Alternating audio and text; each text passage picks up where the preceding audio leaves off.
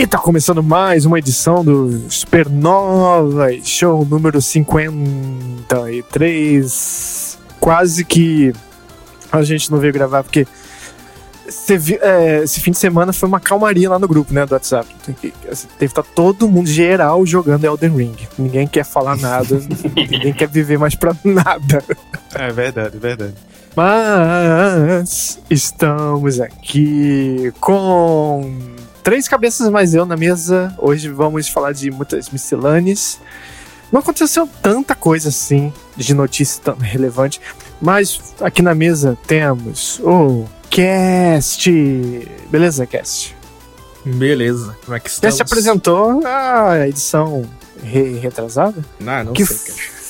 não sei. Foi estrelando qual jogo mesmo? O jogo de, de, capa? Eu esqueci até qual foi o jogo. É o Horizon. Horizon. Horizon, Horizon. Elden, Elden Ring sugou tudo Caralho, mesmo, apagou né, a mente de tudo. Existe, né, esse jogo aí, Horizon e tal. Caralho, coitado do Horizon, né? Enfim, a gente começou a ver isso. Foi engolido pela mídia. Eu tenho certeza que quando sair um novo Horizon, algum jogo foda vai sair semanas depois. Uhum. Com certeza. Ô, Cass, tu assistiu o Batman, The Batman? The Batman. Hum. Assisti, assisti na pré-estreia, mano. Olha aí. E aí? Rotten Tomatoes, nota. Cara, um sólido 9 barra 10. Olha aí. Melhor é que Coringa. O The Dark Knight? Não, o Coringa do, do, do Joker. Joker. Ah, o Coringa do... Ah, cara, propostas completamente diferentes, cara. Mas como filme, assim... Ah, não, não Coringa como... é um filme melhor, só que não tem, sabe, é... é tu, sei lá, tu tá comparando... Porra, sei lá, velho. É, tá Matrix comparando com Evento lista, Levou. É, lista de Schindler com Vingadores, tá ligado? Eita porra! Vamos Thanos dá um pau na lista de Schindler, vai.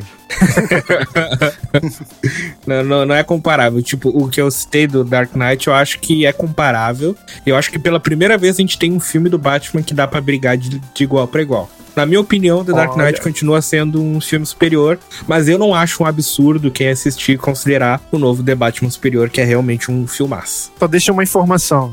Tem cliffhanger para outro filme dele ou é isso aí? Cara, cliffhanger, tu diz aquilo. Assim, vai ter outro finais. com o Petson. Assim, isso tem. Na, não é um, um cliffhanger, tipo, cena pós-crédito reveladora, mas uhum. ele abre o universo, tá ligado? É uma abertura para um universo muito maior e para histórias que podem vir. Que não existe mais filme hoje em dia que não, não sugira continuação, né? Acabou isso, né? Não existe é, mais. Filme é de herói, ainda mais, sempre tem um. É, principalmente. fazendo escola aí, é, não tem como de. A, a, ideia é sempre fazer uma parada que. Nunca acaba. Tem que abrir minimamente o universo. É. é que hoje as histórias pedem tanto e são tão complexas que um filme é difícil contar uma história inteira. Tanto que, tipo, grandes obras que a gente vê hoje que são completas geralmente são minisséries, tá ligado? Por exemplo, uhum. o Chernobyl da HBO que foi lançado há uns anos atrás é uma puta de uma minissérie, não precisa de continuação, mas não foi lançada como um filme, porque senão seria um filme de quase seis horas. Então as uhum. histórias estão grandes, assim, duas horas e meia é muito pouco hoje em dia pra uma história muito grande. Sim, que é o defeito de jogos, de filmes de jogos, a gente até conversou numa outra edição. Exatamente. Eu acho que é um grande defeito de muitos que tentam fazer filmes de jogos. Não dá. Enquanto isso, série de jogos tipo o, o do League of Legends agora, The Witch hum, também. Nossa, esse do League of Legends, eu que não suporto esse universo, eu achei muito, é muito, muito foda. foda. É muito, muito foda. É pica. Mas Bom. falando em pica, nada a ver assim. Estamos aqui também com o Dança Augusto. Bom, eu tenho pica, né? Então, olá, gente. Ué, é uma coisa em comum. É, com certeza. Estamos aqui. Não assisti The Batman ainda. Uhum. Eu acho que eu vou esperar sair na HBO Max. Mas eu ouvi falar que, né, eu acho que o Cash pode confirmar, vindo pra estreia aí, o cinema se beneficia muito, tipo, a estrutura de cinema, né? Som e ah, ali a ah, velho. e tal. Isso pra qualquer filme, tá ligado? Mas de fato, uh, agora que tu citou o termo escuro, eu acho que realmente é um filme que, sabe, aquele negócio de assistir com a janela aberta, com reflexo, uhum. tu, tu, tu, não enxerga, tá ligado? Tu não enxerga. O filme é muito escuro.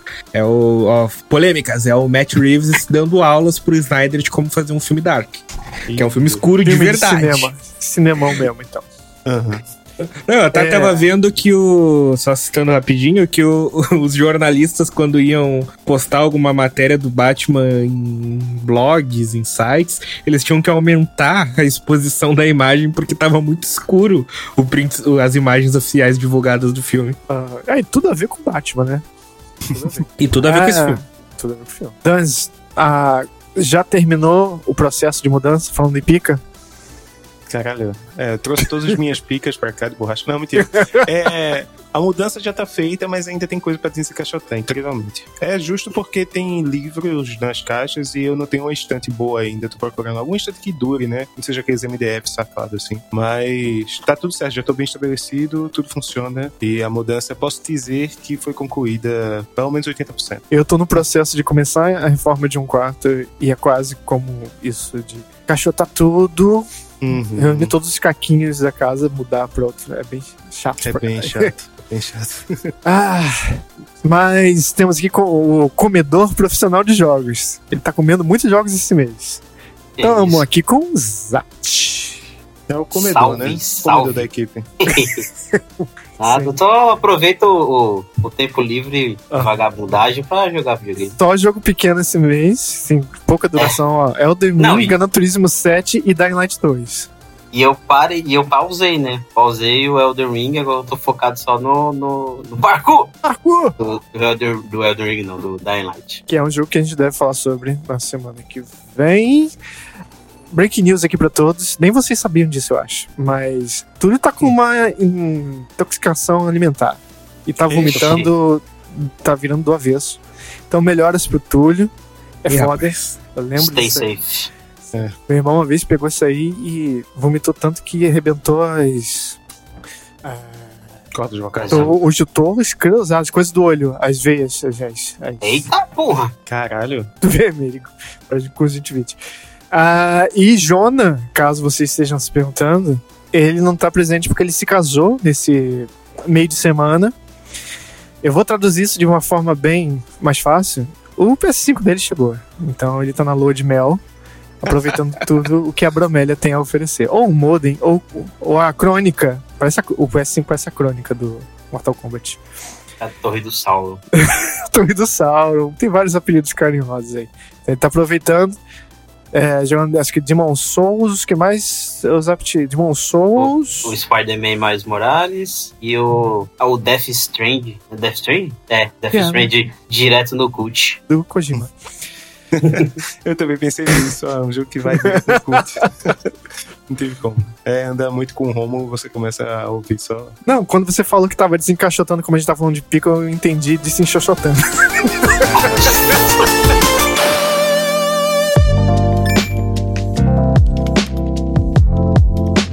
Mas antes de ir pro recheio do podcast, quero avisar que o podcast Supernovas ele continua sendo publicado por causa das pessoas que apadrinham o projeto em qualquer quantia lá no apoia.se supergreg. Eu tô igual o Putin, eu quero tomar pra mim a parada, sabe? Uhum. Mas quem sabe eu dou um cessar-fogo e boto Supernova de volta.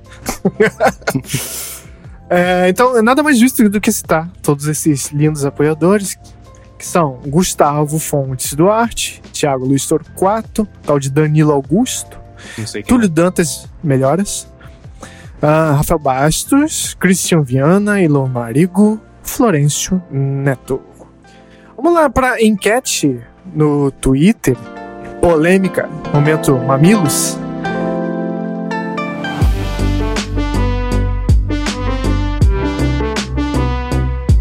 Eu perguntei hoje mesmo, devido a um episódio que rolou aí, não vou nem nos detalhes entrar, mas lá no Twitter eu tô sempre né, fazendo enquetezinhas, perguntando. E a pergunta de hoje foi que jornalista barra produtor de conteúdo, ele possui essa- esse, esse trabalho, esse jovem trabalhador? Porque afinal, quem não é produtor de conteúdo hoje em dia? Acho que é mais difícil você achar um não produtor de conteúdo. Mas essa pessoa, essa- ela tem o passe livre pra jogar no Easy ao analisar, vejam bem, ao analisar. Não é uma outra situação qualquer, mas ao analisar os jogos, ele tem passe livre pra jogar no modo Easy. Antes que a gente debata, eu vou falar dos Vixe. resultados Vixe. lá no Twitter. Ah, Votou, todo mundo votou, né? Ah, baseado em 29 votos, enquete encerrada. Ah, Normalmente as mais outras enquetes são bem mais fáceis e dá bem mais votos. Dessa vez pouca gente quis falar sobre, não, não quis comentar muito. Mas as opções eram: não vejo problema nisso, em jogar no Easy, ao analisar o jogo, né, no caso. A outra opção era: pode, desde que ah, seja em jogos narrativos, que aí não, né, não puxa muito pra você ter que analisar o desafio do jogo. Ou a última opção, não, tem que jogar no modo normal. E a opção vencedora foi: não vejo nenhum problema nisso, com 48,3% dos votos. Em segundo lugar, tem que jogar no modo normal, 34 e 34% e com menos votos 17% só em jogos narrativos. Então, a maioria das pessoas não veem problema nisso. Eu vou sortear aqui, vou Dans, fala pra mim, o que, que tu acha? Olha, eu acho que também não tem problema não. E pensando no ponto de vista de análise do jogo, eu gosto quando o cara deixa claro no corpo do review. Assim como, por exemplo, no review que tu fez sobre o Gran Turismo 7, que tá lá no canal, tu falou, por exemplo, de não poder testar a versão online, porque disso, por causa disso, daquilo e tal, na época que tu jogou. E eu acho que vale, se for o caso, o cara falar, ó, eu joguei aqui no modo casual, sei lá.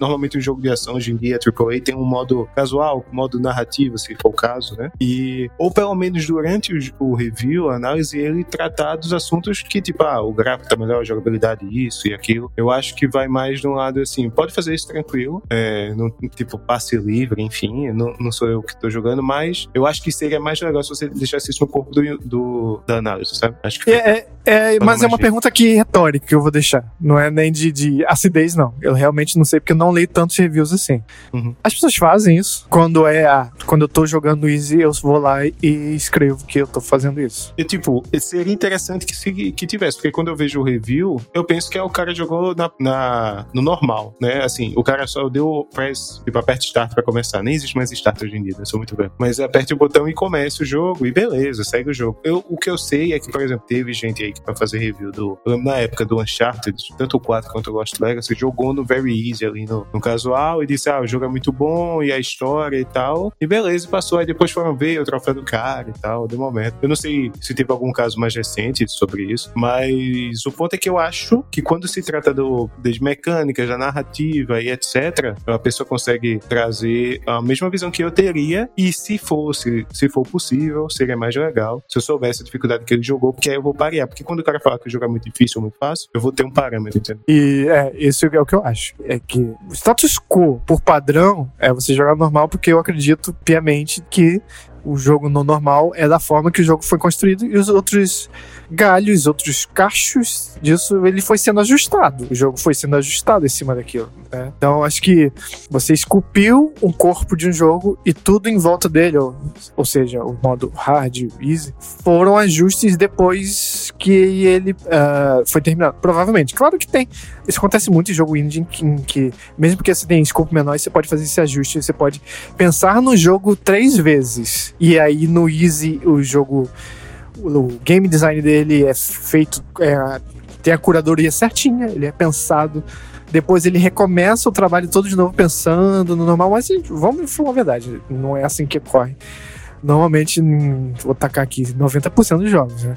É, então, acho que a probabilidade da pessoa que vai comprar o jogo maior é de que ela vai jogar no normal, então precisa ter esse alinhamento, porque Existem jogos em que, se você muda a dificuldade, você muda drasticamente a, o modo da sua percepção mesmo do jogo, né? E muita coisa pode mudar na análise. Aí, às vezes, o cara vai jogou no super hard o jogo, faz uma análise super empolgadaço, e aí o cara que comprou não entende. Por, comprou, e- comprou e leu, né? No caso. Não entende porque ele jogou no normal, não viu nada demais no jogo, entendeu? Esse tipo de coisa. Ah, o Cast, o que, que tu acha? Mano, eu acho que, como a gente tá falando de uma análise, eu vou ser bem ah, ah, polêmico, assim. A gente não tá falando de um jogo que, beleza, eu vou sentar ali, eu vou jogar, eu jogo da forma que É, quiser. Se eu quiser jogar é. vendado, se eu quiser É, jogar de é cabeça pra caso. baixo. Eu não sei se as Não, pessoas da enquete entenderam desse jeito, mas não é desse, não é disso que a gente tá falando. Tô falando, né, Eu vou fazer. no mindset de análise. Puxando do cinema de novo, já que tu me, me chamou a atenção ao cinema no começo do programa, para mim é a mesma coisa da, da questão da crítica ao filme dublado ou legendado. Eu acho que se tu tá construindo uma crítica, uma análise, se tu tá construindo um. um tu vai disser, uh, dissertar sobre a obra, eu acho que tê-la como ela foi concebida originalmente é o ideal. Então, por exemplo, numa crítica de cinema, eu espero que o crítico tenha visto no idioma original, para que ele possa dar os nuances que a obra na sua no seu na forma como ela foi concebida pelos realizadores na sua totalidade. Isso invalida quem assiste dublado? Não, só que é outra experiência, porque você está está vendo com o trabalho de outros profissionais, você não está escutando a voz dos atores, a mixagem é diferente, porque a gente Algo sabe se perdeu no caminho, o... né? Exato, tipo, são meses de trabalho de design de som, de mixagem, e todo mundo sabe, os dubladores, eles falam o tempo todo que o tempo que eles têm de trabalho é extremamente curto. E qualquer um que trabalha em qualquer área sabe que quanto menos tempo tu, tu tem, menor é a qualidade eventualmente. É, é algo lógico, assim. Qualquer segmento. Games. Exato. Né? É, e voltando pros games. Se o jogo ele foi concebido de tal forma, o, o, o produtor, o diretor, o cara que tá cuidando do, do design da, do, do, da própria gameplay, pensou dele daquela forma, com esse, esse nível de dificuldade, o inimigo vai fazer isso ou aquilo, ou a dificuldade é tal, ou, é... Quando tu mexe nessa natura, natureza do jogo, sobre a questão prática da sua dificuldade, eu acho que tu tá fugindo da proposta original, seja para mais ou seja para menos. Então, do mesmo jeito que eu não acho que é correto um crítico, em sua análise, uh, uh, jogar o jogo no mais difícil, ah, mas é mais desafiador, eu me empolgo mais. Cara, beleza. Se você subjetivamente curte mais o jogo com ele mais difícil, show, velho. Perfeito, mas tu tá fazendo uma análise, tu tá fazendo uma crítica. O jogo ele foi feito de um jeito. Você modificou o jogo desse jeito. Ah, mas o cast, se ele botar no começo da crítica, eu joguei o jogo de tal forma. Válido, honesto, 10 de 10. Eu não sei se eu considero tanto essa análise, porque ele tá considerando um jogo, ele transformou o jogo. Ah, mas tá dentro, tá dentro do próximo ter. jogo? Tá dentro do próprio jogo. Mas ele fugiu da linha original que o criador original pensou. É, então, é, isso, acho que automaticamente com isso a gente já responde também o grande debate dos Souls, né? Que ele, nele ele faz de você o grande analista, né? o reviewer ali. Não deixa nem você ir pro easy nem pro hard. É a minha visão, Miyazaki, aquela. Eu acho que Elden Ring deve ser do caralho. Eu acho que o pessoal tá curtindo bastante, mas é Souls-like. Eu não consigo jogar Souls-like, eu não vou jogar. Pô, tá sendo prejudicado, é uma conspiração. Eu vou no Twitter pedir para que tenha easy, para que eu consiga jogar. Não, não vou. Azar, dane-se. Então, mas o fato de não ter a, a, a, possibilidade, eu gosto muito da palavra possibilidade. Eu posso fazer se eu quiser. O fato de não ter essa possibilidade, para mim, é um problema, mas aí é outra discussão. Então você tiraria décimos dele, desses jogos, se você tivesse os analisando. Se eu tivesse o analisando? É, esses se eu jogos, fosse... não só esse. Tá, eu não entendi a pergunta. Os Souls, como um todo, se tu tivesse os analisando.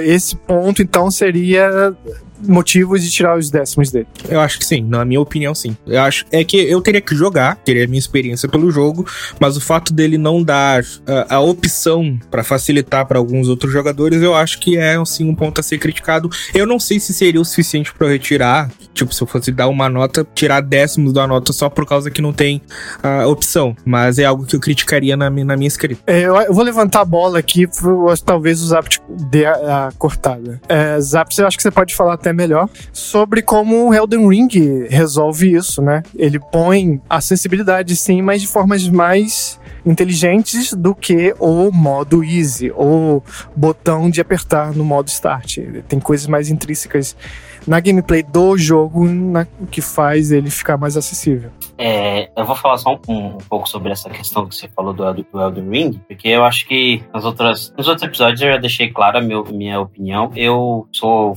um fanático pelo Souls-like e é essa discussão e essa minha opinião ela foi muito formada quando saiu o The Last of Us 2. É, quando teve aquela, ele chororou lá pelo destino de tal personagem, né? Quem jogou sabe. Eu eu, eu fiquei assim, cara, é, é realmente um personagem muito forte que a gente perde, é uma reviravolta inesperada, mas para mim, o jogo, a arte, ela tem que ser concebida e tem que ser entendida da forma como o cara quis fazer, como artista, no caso Neil Druckmann ou Miyazaki. Se, é que nem o, o, a gente costuma falar. Se a gente não se adaptou a um jogo, paciência, infelizmente a gente não vai conseguir jogar. Eu também não gosto quando o pessoal, no meio desse assunto, eles gostam de utilizar, ah, mas tem gente que é cega, tem gente que tem deficiência motora. Cara, desculpa, mas para mim você tá usando a muleta de outra pessoa para sustentar o seu argumento. Isso para mim é muito desonesto. Sabe? Ah, vou ser uma pessoa saudável querer falar pra uma, pra uma pessoa que tem deficiência. Pô, beleza, traz esse cara e a gente vai ver o ponto dele. Você não tem esse tipo de problema, você não, não tem lugar de fala. Não tem lugar pra falar. É, não tem lugar de fala. Você não tem que falar isso. Eu acho muito desonesto. E aí, na uhum. questão do Elder Ring, quando o. Até critiquei ele, né? O Miyazaki. Aí depois eu até voltei atrás. Ele falou que seria mais acessível. E aí, logo de cara, tem um inimigo lá absurdamente forte. Você não consegue matar o bicho. Você, porra, vou lá tentar dar uma de garotão. O primeiro inimigo que ele é fraco. Você toma um cacete. Só que depois de 50 horas jogada, mesmo sendo um Souls-like, é como eu, eu falei lá no, no episódio do Elder Ring, ele coloca tanta, tanta ramificação de batalha, de armas, é, ele coloca invocações, ele coloca o co-op, tem co-op em todos os lugares, tem co-op pra, pra boss principal, pra dungeon, pro mapa, pro mapa aberto. O mapa aberto em si já é uma facilidade, você consegue rodear aquilo tudo, farmar, descobrir lugares que você pode upar, upar mais fácil, tipo, ficar mais forte, para que quando chegam os bosses principais ou as criaturas mais fortes, você já esteja preparado. Então eu acho que essa foi a, que, foi a questão que o Miyazaki quis dizer com mais acessível aos outros jogadores. Realmente é um Souls-like mais fácil, ele tem a, a opressão do gênero que ele criou, mas ele te dá ferramentas que te possibilitam é, ficar mais tranquilo durante as, as batalhas contra os chefes, que é onde a porra fica séria mesmo. É, até mesmo no, no mapa, se você encontrar os chefes, que tem vários chefes espalhados, você, se você vê que não é tão não, é, não tá tão forte pra enfrentar, tem invoca o torrente e sai correndo. Pronto. Sim, sim. sim ele, ele, é, ele resolveu o grande debate do Twitter. Exatamente, e aí ele só sai fora. E não gostou, questão... dá meia volta e vai fazer outra coisa. Isso, por isso que eu acho que foi por isso que ele implementou esse, esse mundo aberto, porque você chega num uhum. lugar que é muito opressivo, cara, tipo, Ou seja, o jogo todo. É, o jogo todo.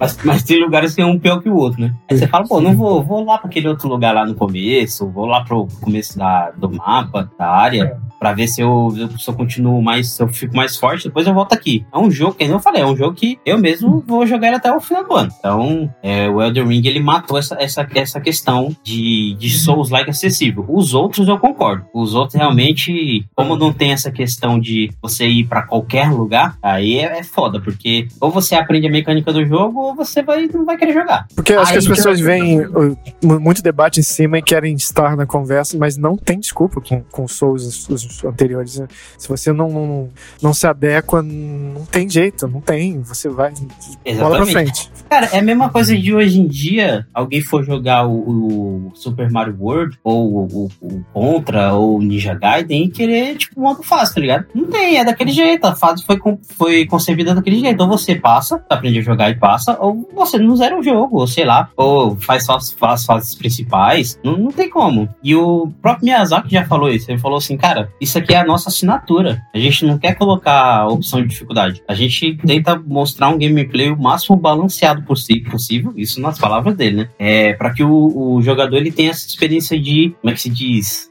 É, é aquele de recompensa, né? De aprendizado e recompensa. Ele falou que essa é a assinatura dos jogos dele. Então ele não quer mudar, nem tão cedo. Então o pessoal pode fazer barulho com o que for. Ah, ele, não, ele não vai mudar por agora. Talvez mais pra frente possa surgir, talvez possa. No, no Sekiro mesmo teve um, um chefe que foi nerfado, mas assim, colocar níveis de dificuldade, eu acho que nem tão cedo a gente vai ver. Aí, voltando nessa questão da, da análise, eu acho, cara, é que nem eu falei né, na, no WhatsApp. Se você vai fazer uma análise, você vai passar pro seu público, e você tem que passar, na verdade, não é nem que você vai passar. Né? Isso não é uma questão de escolha. Quando você vai fazer uma análise, você tem um público, você tem um comprometimento de passar o máximo da experiência daquele jogo antes que eles consumam. Porque se ele tá ali na sua análise, é para saber se ele pode investir o dinheiro dele, na maioria das vezes é isso, e o, o e o tempo dele naquele jogo. Então, se você passa uma análise rasa é, e você perde alguns elementos do jogo, eu acho que você está sendo desonesto com, com,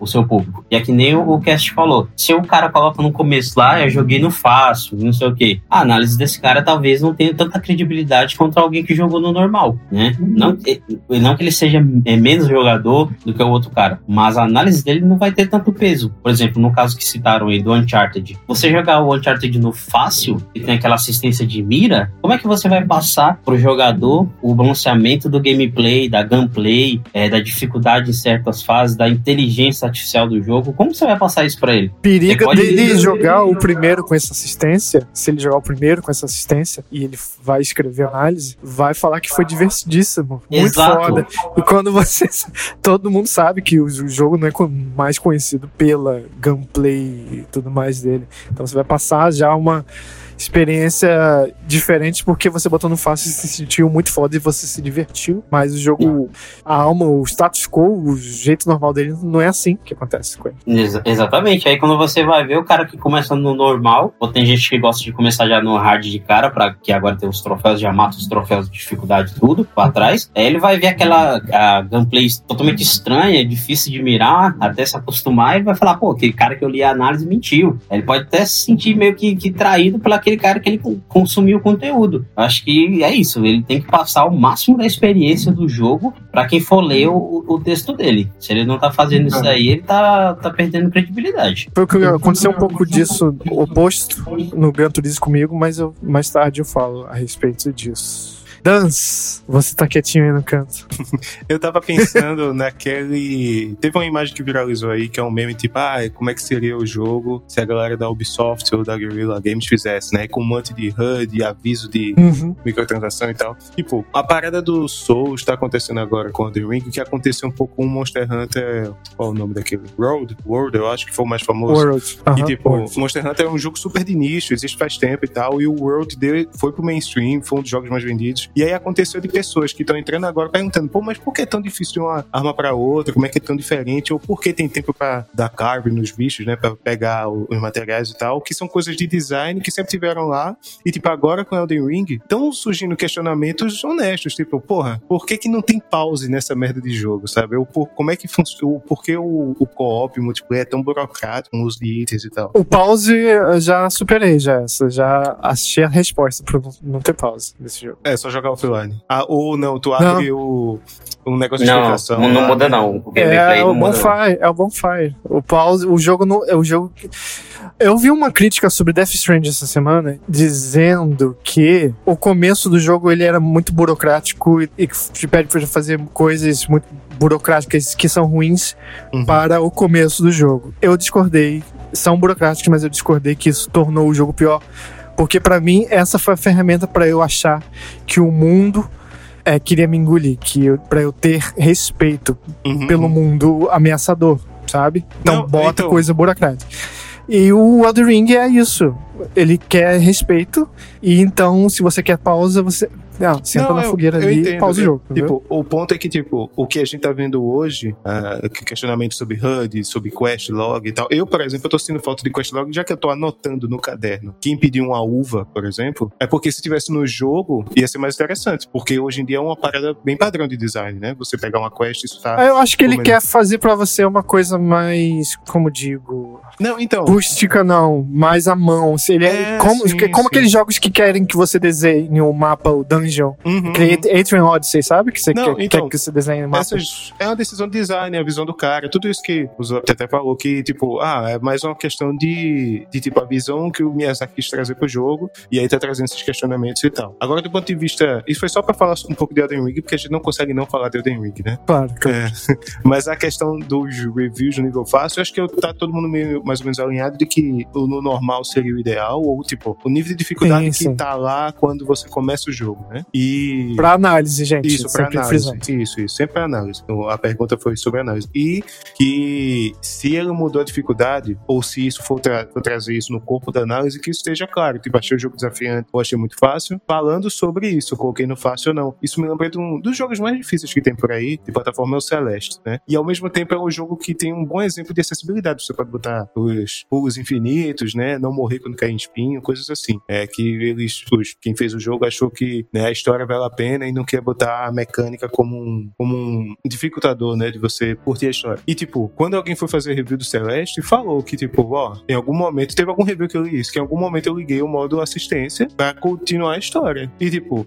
beleza, eu não vou poder, ele não vai poder me dizer melhor sobre a dificuldade nas últimas fases, por exemplo, mas ele foi honesto em dizer isso e falar que a experiência dele valeu por causa disso e disso, porque a história é aquilo e tal. Então, tipo, a, a questão só é ter a informação completa sobre a análise no corpo da análise. É porque tem muito também, a gente vive na questão da nota, né? A gente vê a nota no Metacritic, aquele que é um bom site, eu acho, para agregar notas, né? Tipo assim, uma nota 90 solta, ela não quer dizer nada, mas vários reviews e o jogo tem nota 90, mais 95, quer dizer alguma coisa, né? A questão, mas a gente não lê os textos, normalmente, né? Tipo, eu mesmo, eu digo logo que, tipo, eu leio, sei lá, eu vejo os teus reviews, ou, tipo, de alguns produtores de conteúdo que eu sigo, mas eu não vejo o review de todo mundo. Você vai, rola a página ali, ah, o cara deu 8, o cara deu 8,5 e tal. E, e aí só a nota, tipo, o cara deu 8,5 e jogou no fácil. Porra, que bosta, né? Mas se o cara definir isso no corpo do, da análise você estiver disposto a ler, eu acho que vale a pena, tá? É, esse negócio da acessibilidade é um negócio bem que eu, cara, não vou nem entrar muito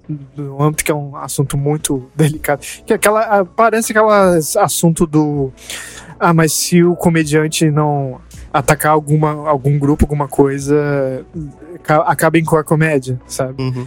Então, acessibilidade, visão, Miyazaki, esse tipo de coisa. Tem um limiar aí, né? Bem Uhum, delicado uhum, a se tratar. Qual o limite do humor? É isso que você quer perguntar aqui. Qual o limite do humor, exato.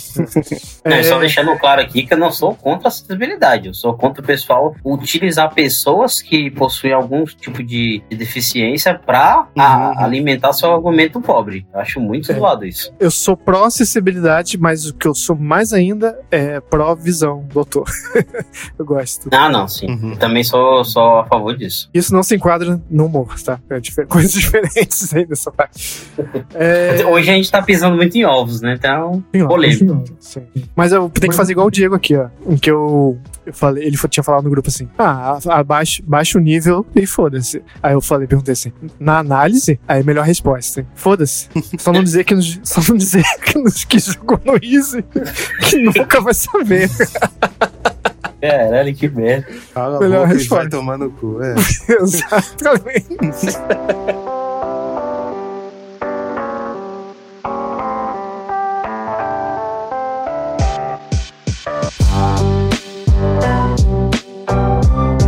Vamos fazer um BuzzFeed aqui da vida? Oito receitas com ovos que você vai fazer todos os dias. Que agora todas as receitas, os, os títulos dos vídeos é você vai querer fazer isso todos os dias. Mas na verdade a gente vai falar aqui de eu tinha colocado grandes saltos gráficos, mas aí na conversa aqui escolhendo, acho que a gente englobou mais coisa, além do que gráfico, né? Jogo como um todo, né? Mas vale qualquer coisa principal aí é gráfico. Vamos pensar mais em gráfico, mas tem mais coisa. Mas vamos falar sobre saltos gráficos muito grandes entre continuações. Não estamos falando de, da diferença entre Mortal Kombat 1 e 11. Estamos falando de a diferença entre Mortal Kombat 3 pro 4. Então, cada um escolheu ah, um joguete e a gente começa aqui nossa lista de BuzzFeed. Tem que, tem que arrumar um nome pra esse, esse quadro, né? Então, arrume nomes pra gente e, e manda pra gente. Ah, eu vou começar comigo não, vou começar com o Zapt. Zapt, me diz aí um jogo com salto muito foda de A pra B. Vou começar aqui com, com um dos meus queridinhos. God of War 2 pro God of War 3. Olha aí, todo mundo pensando que ia ser outro. Ah, eu, eu, cara, eu escolhi esse, esse daqui porque, assim, o God of War 2, a gente tinha muita coisa bonita nas cutscenes, né? Não vou dizer que a gameplay dele era feia, obviamente que não. É, já teve um grande salto do 1 pro 2, mas do 2 pro 3 eu achei mais. Como é que se diz? Ah, caramba, hoje tá me fugindo demais as palavras, cara. Hoje tá, tô, tô morfético. Pior que eu nem posso te ajudar que eu não joguei os três. ainda. Eu, ach, eu achei mais. Ah, é mais visível, porque os cenários são mais bonitos, a textura é mais bonita, é, a iluminação do jogo, puta, é muito foda. É, a movimentação do Kratos, na medida do possível, é mais real, entre aspas, colossais. Pô, o cara se mexer daquele jeito é, é impossível. E, e as cutscenes, quando a gente quando aparece, quando muda de gráfico, assim que a gente gosta de falar, né? Muda de gráfico de jogo pra cutscene, é ainda mais bonito que no 2. É muito foda. Tanto, e a gente consegue ver isso porque no, final do 2 já é o, o, o, início do 3, né? Então a gente sente aquela gameplay mudando, a gente sente o, gráfico daquela evoluída. Não, e também mudou a plataforma, né? PlayStation 2 PlayStation 3. E então, por isso que eu escolhi esse daqui, cara. Eu acho que é uma, uma mudança significativa. É uma mudança que o, o, o player na época, eu mesmo, né, achei muito foda. Principalmente porque tem outras visões, né? Tem lutas que é, como é se diz, 2D, é mais por mais vezes e tem mais combates colossais, mais combates grandiosos. Porra, ele, ele salta não só graficamente, como na forma narrativa também. Então, é, por isso que eu escolhi é. aí o famoso God of War. O, o Kratos, eu ia falar o Kratos, o cast botou aqui ao vivo o vídeo pra gente assistir pra ter uma ideia melhor, né? Que às vezes ah, fica na minha no ficando na memória e dar uma refrescada. É, nessa geração. Assim, ah, é, agora que, que o Cast colocou o vídeo, eu lembrei de outro, outro salto também. Hum. A câmera, né? A câmera mudou pra caralho. Às vezes a câmera fica bem colada uhum. com o Kratos, às vezes afasta. É, muito foda. O, nessa geração do PS2, ele não. Não sei se não tinha ou não aplicava em todos os jogos, ou quase nenhum. Acho que não tinha. Que é aquela técnica a gente chama de bump mapping, que é tu pega uma textura, por exemplo, de parede e você consegue emular a, a profundidade, os detalhes. Não, é, não fica uma, uma, uma chapa lisa, sabe? Na, nas texturas. Então, isso, a partir da geração de PS3, em que tudo se usava, né? se, eu não, se eu posso estar errado, acho que o primeiro jogo a usar Bump Map, inclusive, foi Doom 3. É, e isso era norma na, na, na, próxima geração. E isso deixa uma, dá uma diferença muito grande no, no dinamismo de, das texturas do chão, das paredes e tudo mais. Ah, tu, tu, tu, faz o corte entre dois e três e é muito claro, assim. É, você vê que os, as, o chão, as coisas, os personagens são mais como texturas meio borradas só, sabe? Hum. É eu, eu queria falar um, uma coisa, mas eu acho eu tava com medo de ser mal interpretado, mas eu vou falar, foda-se. É, eu acho que o 2, por exemplo, em relação ao 3, ele é mais cartunesco. Posso estar falando uma, uma, uma, bobagem gigantesca, mas eu acho que ele é bem mais cartunesco. E fora que é, os, não só o Kurtz, mas os inimigos também do que a gente enfrenta pelo, durante o jogo, eles têm mais movimentação. Em tudo neles. Os, os cabelos nos inimigos também mexe. É, quando a gente vai batendo, fica marcas nas, nas paredes, com marcas dos inimigos, coisas que não tinham no 2. Era mais alguns, são as faísquinhas e alguns efeitos que, que era, eram bem básicos. Né? É, a gente pega mesmo quando a gente vai enfrentar os Zeus no 2 e quando a gente enfrenta os Zeus no 3. O Zeus tá todo rasgado, parece um, um velho bodybuilder.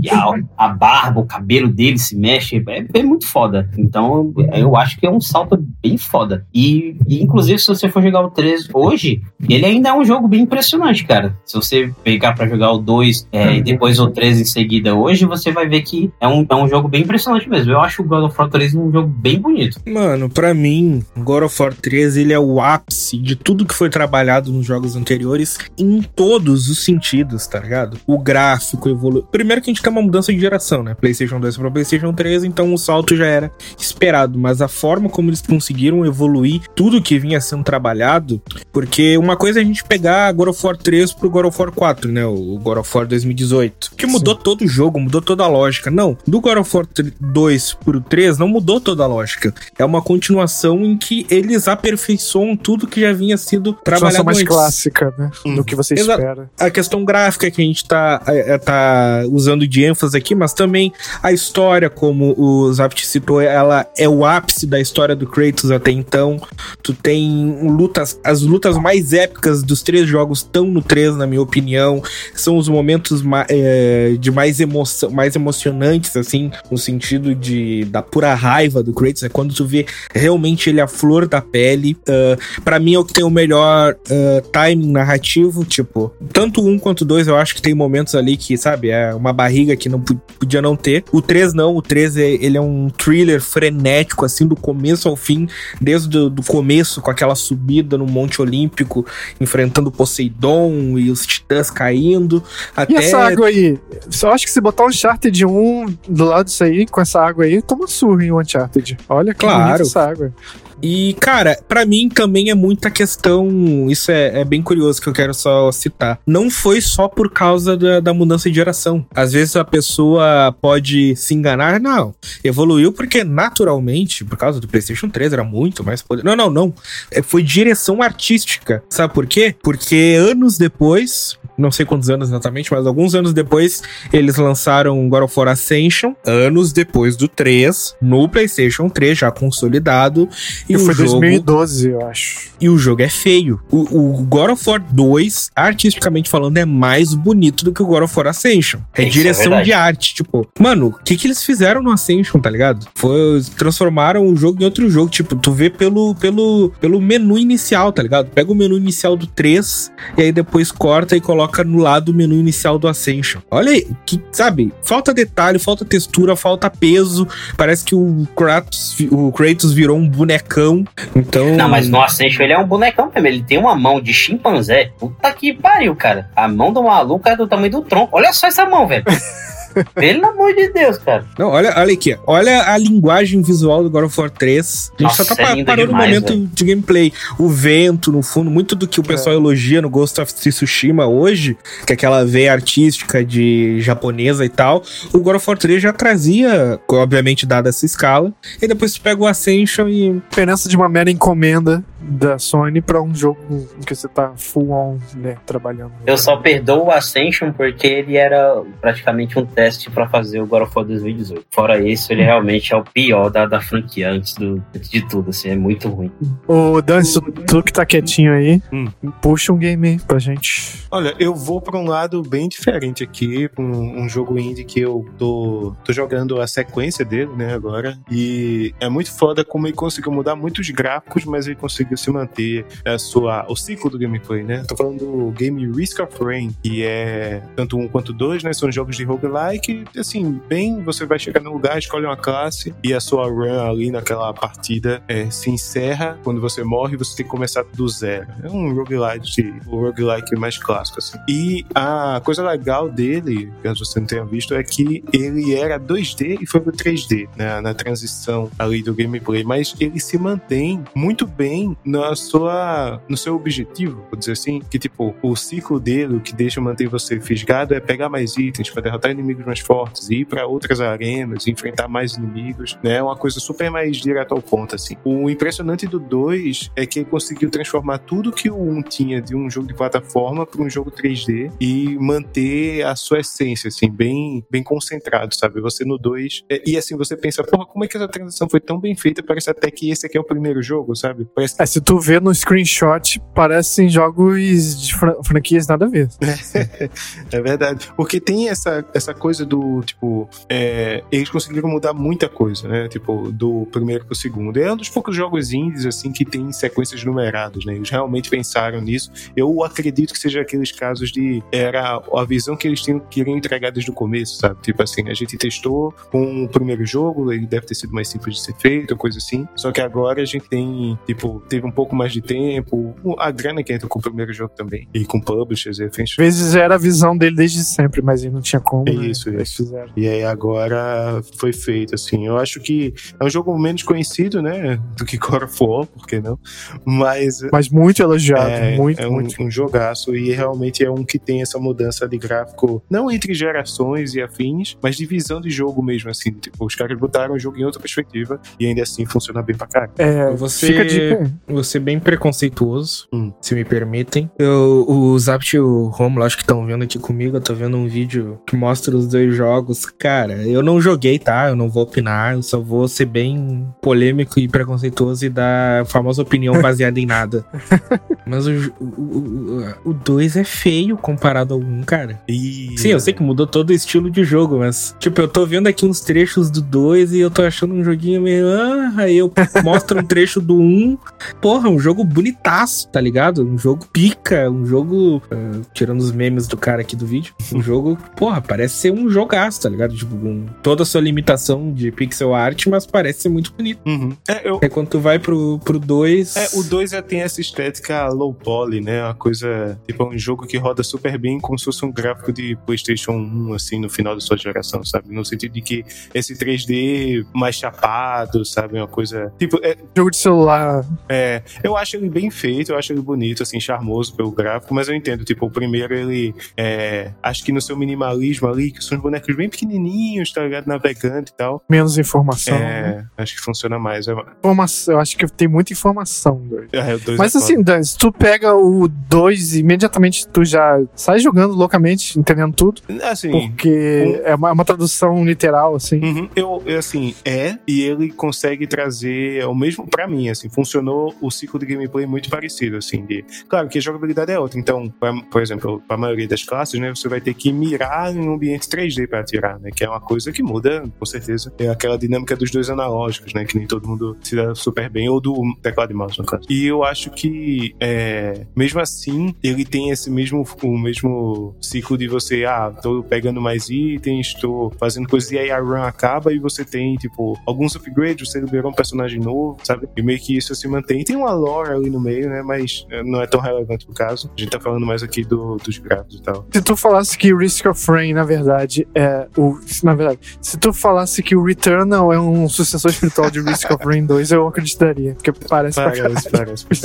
estilo, o que você faz, assim. Né? Uhum. Inclusive, ele é roguelike, não é? Sim, sim, sim. Totalmente roguelike. É. Cast, puxa o seu. Então, né, eu pensei em alguns, mas eu acho que eu, eu vou ter que bater no clichê, porque tem que ser feito, tá ligado? Eu vou botar um jogo que eu acho que na sua geração ele é o, o ápice do que poderia ser feito na época, tá ligado? E aí a sequência direta, que foi numa geração posterior, ah, ah, sabe, superou ainda mais e ainda mais e ainda mais, tipo, um nível inconcebível que um PlayStation 4 rodaria. E eu acho que qualquer ouvinte aí que conheça eu um pouquinho, que tenha ouvido uns dois programas, que seja que eu tenha Já é aprendido, sabe que eu tô sabe que eu tô falando de Red Dead Redemption. Mano, sabe, é, é, é absurdo. Tipo, essa é literalmente. Eu pensei nesse jogo por causa do que o, o, o Romulo havia comentado comigo. Um, um salto gráfico. E é, é evidente um salto gráfico absurdo, porque é o mesmo caso do God of War. O jogo é o mesmo, sabe? Tipo, é a mesma visão. Anda, atira, anda de cavalo, cover, um mapinha no canto, Caramba. As Tu armas, tá a falando que HUD. nem aquele bicho de você pode andar de lancha, usar, tá ligado? Do, Ah, não muda a gameplay, o que muda é os gráficos. E o que eu acho que é, é importante, é, o vídeo que eu botei aqui que a gente tá vendo no, no Discord aqui não tá mostrando, mas o que eu acho que é interessante de analisar é que é o mesmo mapa.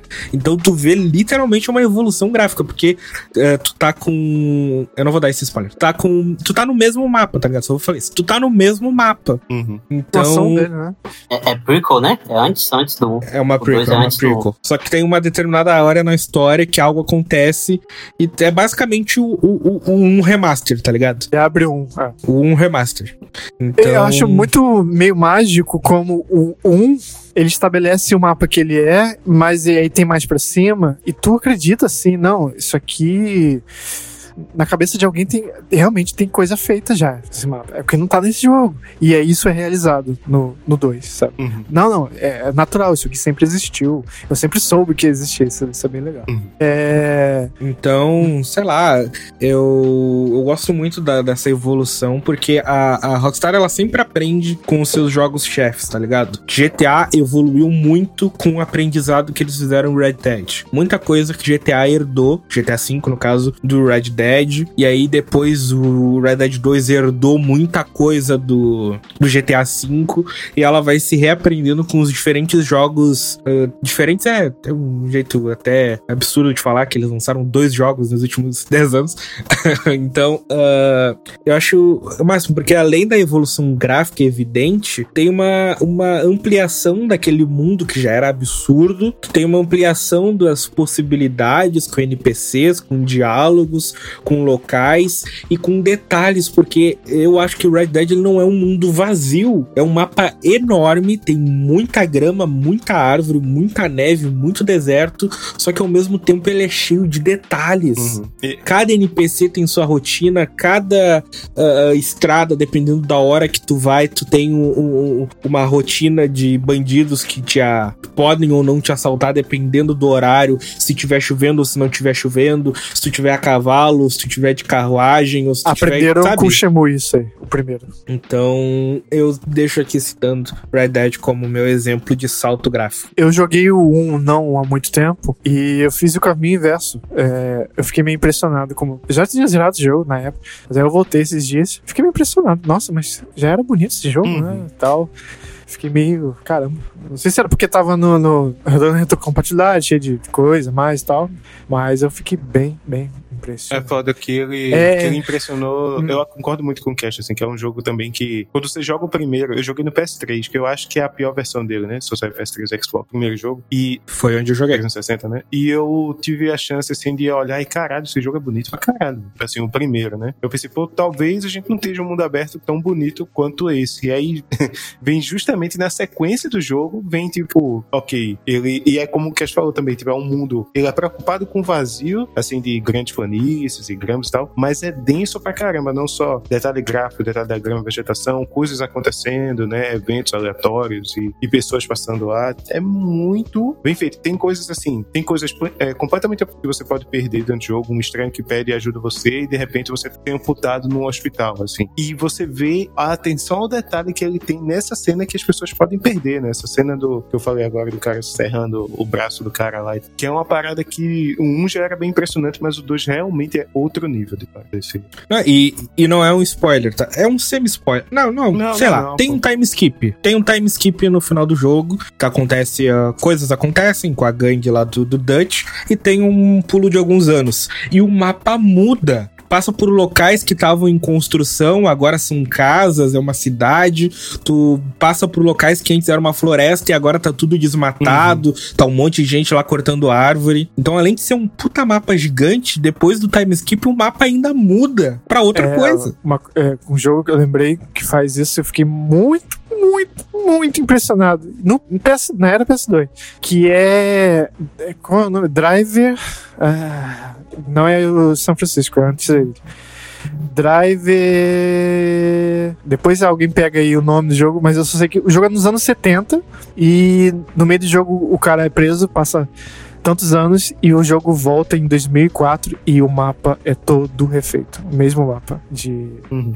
Nova York. Todo refeito. Eu falei, caralho, que trabalheira. Parallel Lines, Parallel Lines. É isso aí. O cara é preso e volta em 2004. Muda todos os carros do jogo, muda todas as roupas dos NPCs da cidade, muda todos os prédios, mas tá lá, Central Park. É, é, um bagulho o bagulho que, eu, que desse Red Dead Redemption, eu acho que vai demorar. É se demorar não, né? Eu até falei isso no, no episódio de Elden Ring, novamente falando sobre Elden Ring, que desde Red Dead Redemption eu não ficava tão impressionado como que um jogo ele te, te instiga a sair explorando. É, o, o Red Dead Redemption, os caras foram além, mano. Rockstar realmente é, não vem para brincar não, mas é ridículo. Eu lembro que eu tava jogando e eu fui fazer uma missão pra um cara lá, aí eu tava indo encontrar encontrei uns, uns lenhadores lá. E os malucos sentam na marreta na árvore. E eu tô lá tranquilo, do nada, tomo uma troncada na cabeça. E, mano, a árvore caiu. Literalmente a árvore caiu. Os caras estavam cara fazendo o seu trabalho ali. E eu falo, caralho, que bagulho impressionante, velho. Tipo, a, a, a partir do momento que você, que você descobre que, que os animais, eles têm o processo de decomposição. Você ficar ali observando, vai passando o tempo. E literalmente fica só o esqueleto de um animal que você matou. Isso é, é muito absurdo, sabe? Tipo, a desenvolvedora não precisava fazer isso. Mas ela quer colocar esse nível de detalhes é simples e que fazem toda a diferença nos seus jogos. É louco, Red Dead realmente é, é absurdo. A próxima vez que eu for voltar para esse jogo 2, eu vou desligar o mapa e vou fazer como se fosse uma pessoa se mudando para esse lugar e aprendendo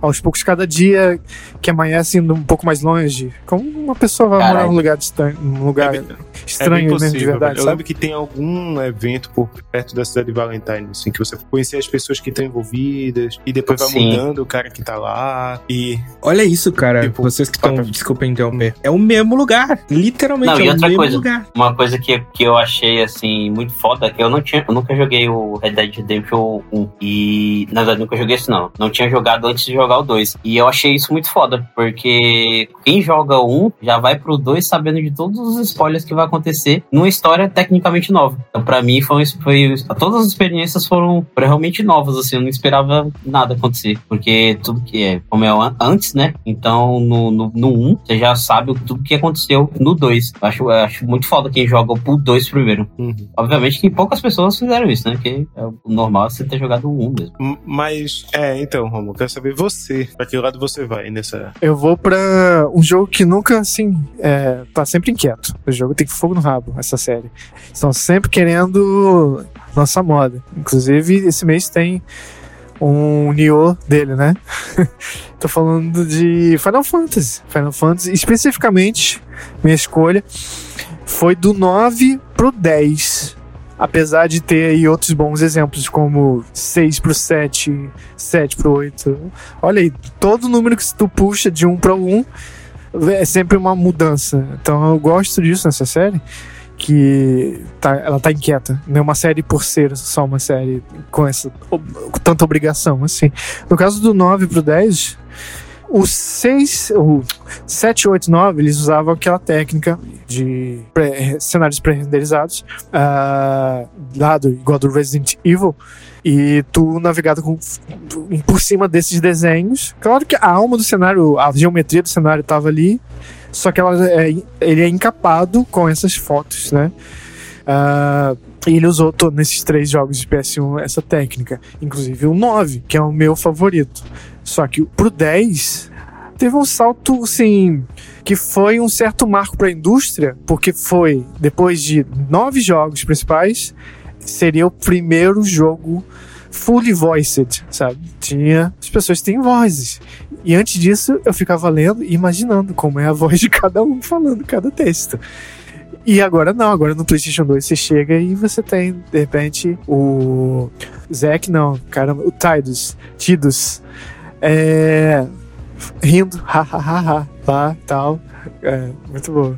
Então, e o cenário todo renderizado mesmo em 3D, 3D, 3D, que era uma coisa que me explodiu a cabeça também, me lembro, na mudança de Resident Evil. Muita gente fala 3 pro 4, mas entre esses dois teve um aí também, que foi o Code Verônica, que é o 3 real, né, que o pessoal fala. E ele é o primeiro Resident Evil também que é todo em 3D. Eles faziam um, uns ângulos parados de câmera, mas tu movia e ela movia junto, assim, a câmera, meio que tipo uma câmera, câmera de segurança. O Final Fantasy X tinha também muito disso, mas eu acho que é pra pegar o sentimento artístico de alguns locais, assim, e tal, pra você enxergar de um, de um jeito específico, né? Então, pra mim foi muito impressionante esse salto gráfico muito, muito, muito grande, assim, entre o 9 e o 10. Não que não tenha havido também do 10 pro 11, do 11 pro 12, 12 pro 13 e tal. É, inclusive, esse Forspoken é um bom DLC de Final Fantasy XV, né? Se você olhar, a batalha é. Você vê que pegaram o template do 15, abriram abriram no computador. Ah, olha só, temos aqui esse projeto salvo. Carregaram o projeto do 15 e assim, ah, vamos mexer aqui, Fizemos um jogo novo em cima do 15. Parece muito, muito bom. É, mas pra. Antes de seguir em frente, vamos dar leves citadas de outras coisas que cada um catou. Ô, o que tu mais trouxe pra gente? Ah, eu tinha escolhido aqui também o Silent Hill 1 pro 2. Brutal, esse, a diferença. Isso é cruel, isso é cruel. As pessoas reclamam muito do 1, que é PS1, é grotesco. Eu acho, assim, merece remake. Se tem um jogo que merece, é esse. Eu sou fã de Silent Hill. Mas há, há algo nesse gráfico grotesco, escuro, bloco e com texturas de neve ou escuro, de névoa ou escuro no fundo. Eu acho assustador, assim. É, É, o- o pessoal fala eles que é usam o gro- polígono feio do PS1 pra fazer algo pra assustador, uma sabe? O estranheza. pessoal fala que é grotesco, fala que é grotesco, mas na escola se caga, né? Chega Aquilo na ali, escola, pra mim, é top 3 cenários mais cagantes da série, Não. é muito fo- até- Eu ia até citar isso mesmo, ó. Você andar pela, pela cidade de Silent Hill no 1 já, é- já é opressivo, já é assustador pra caralho. E aí, quando a gente descobre lá na frente que a névoa é para esconder alguns errinhos, né? Alguns, Hum. Algumas coisas zoadas no gameplay. E como que isso se tornou a marca registrada de Silent Hill é muito foda. É, nossa, realmente, do, o, o, Silent Hill 1 é assustador pra caralho. O 2 é o meu preferido. Eu acho o mais assustador de todos. Mas a evolução do de um pro outro é, é grotesca, assim, é ridículo. É muito foda. E é, mas vamos esperar aí um remakezinho do 1, né? Um dia sai. Tá. Mantenha Tá na fé, tenha fé, tenha fé. Ô, Cast, puxa aí. Você vai puxar um Novaquim pra gente ou vai puxar um, um assassino? Cara, eu acho que eu vou num clássico, né? Tipo, ah, um que é pouco perceptível. Eu acho que, tipo, à primeira vista, as pessoas não, não notam que houve um salto tão grande. Mas quando tu para pra ver de verdade, cara, foi um salto absurdo, assim, tipo. Não me lembro quem comentou naquela parte meio.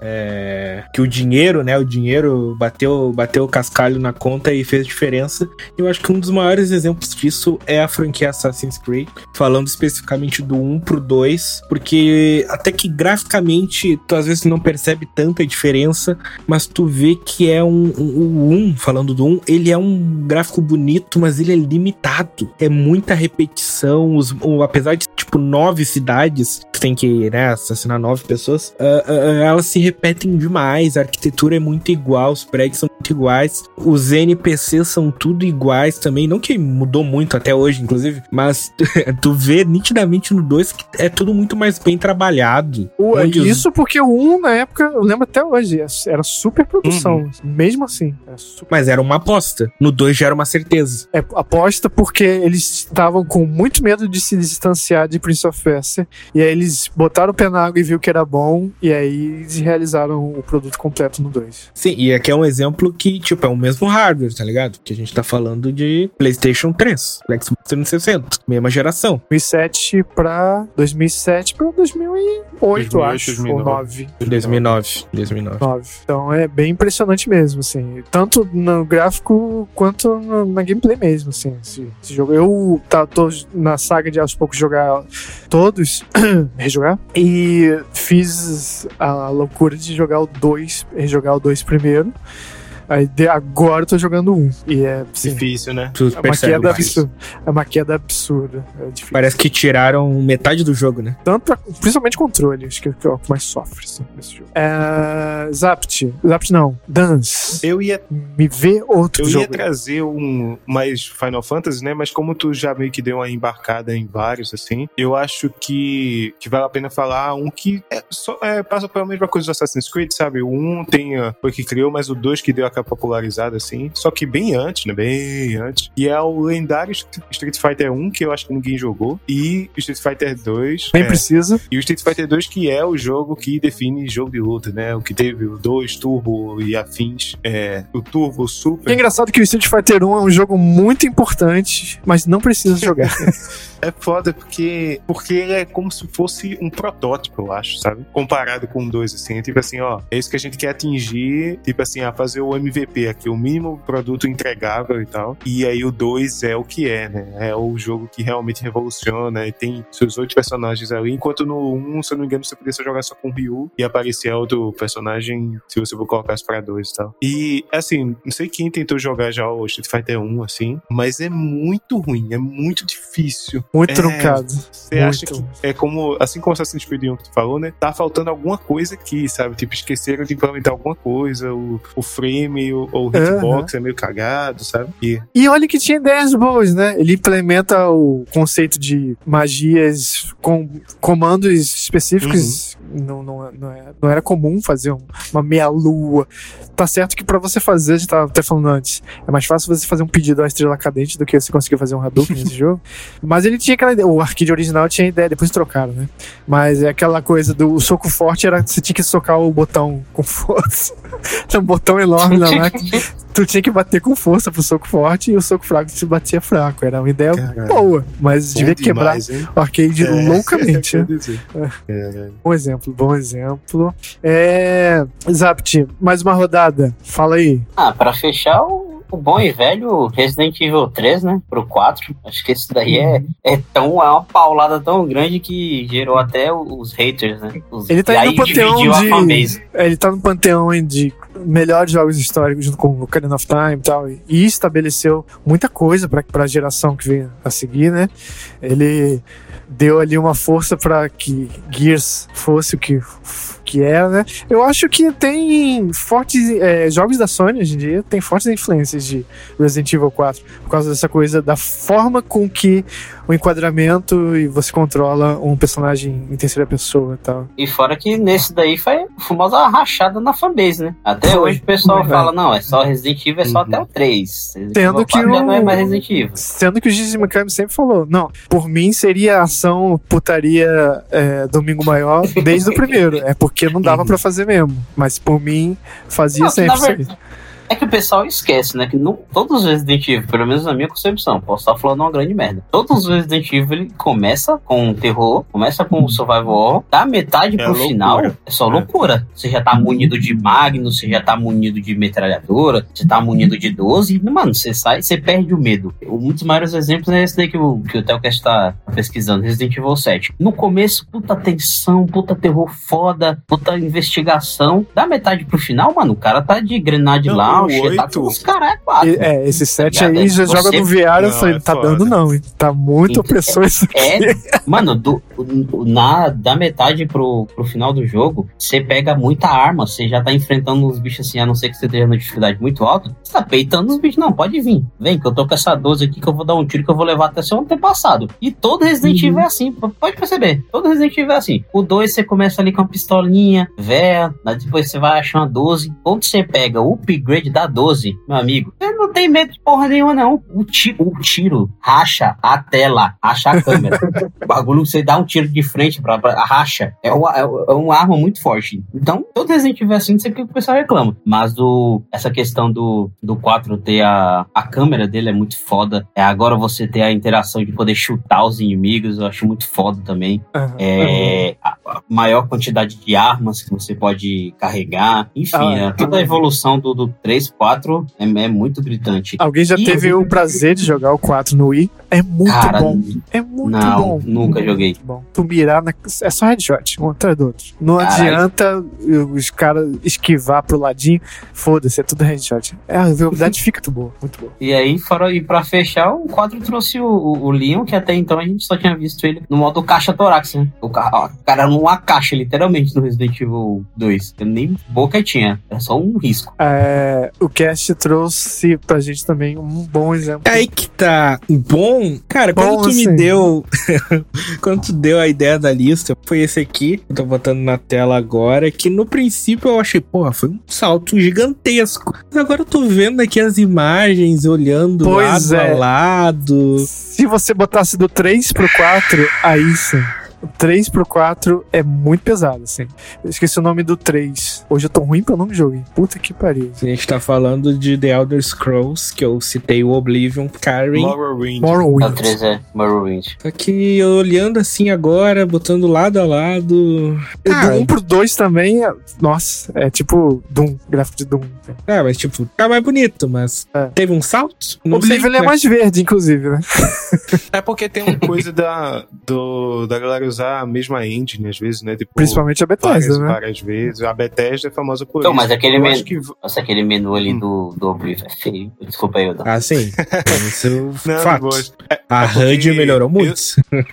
É, a questão de, na- de navegação, talvez, de você ah, mudar entre os itens e tal, né? Isso com certeza mudou, que no Skyrim realmente foi, foi algo sugêneres, assim. Mas me fez lembrar do, dos Fallout, né? Porque o Fallout 3, ele é um jogo muito, assim, novo em relação a quem fez o do 2 pro 3, né? E faz, e dá aquela mudança estilo o que aconteceu com o GTA, né? Mais ou menos. Tipo, do 2 pro 3 é outro porque muda a perspectiva e muda a, a forma como a narrativa é entregue, né? Porque a sua jogabilidade muda drasticamente, a navegação é uma coisa meio XCOM antiga, né? Jogo de PC, aquela vista de cima, bem mais arcaica, os bonecos e tal. Bom, bom E- exemplo, bom exemplo. O 2 pro 3. É, é porque, assim, é, é foda como o 3. Hoje em dia, eu não sei se, sei lá, é bom hoje em dia, porque eu joguei, foi meio bugado, né? E não é um jogo tão bonito assim. Dura, jogo bugado, BTS, nossa.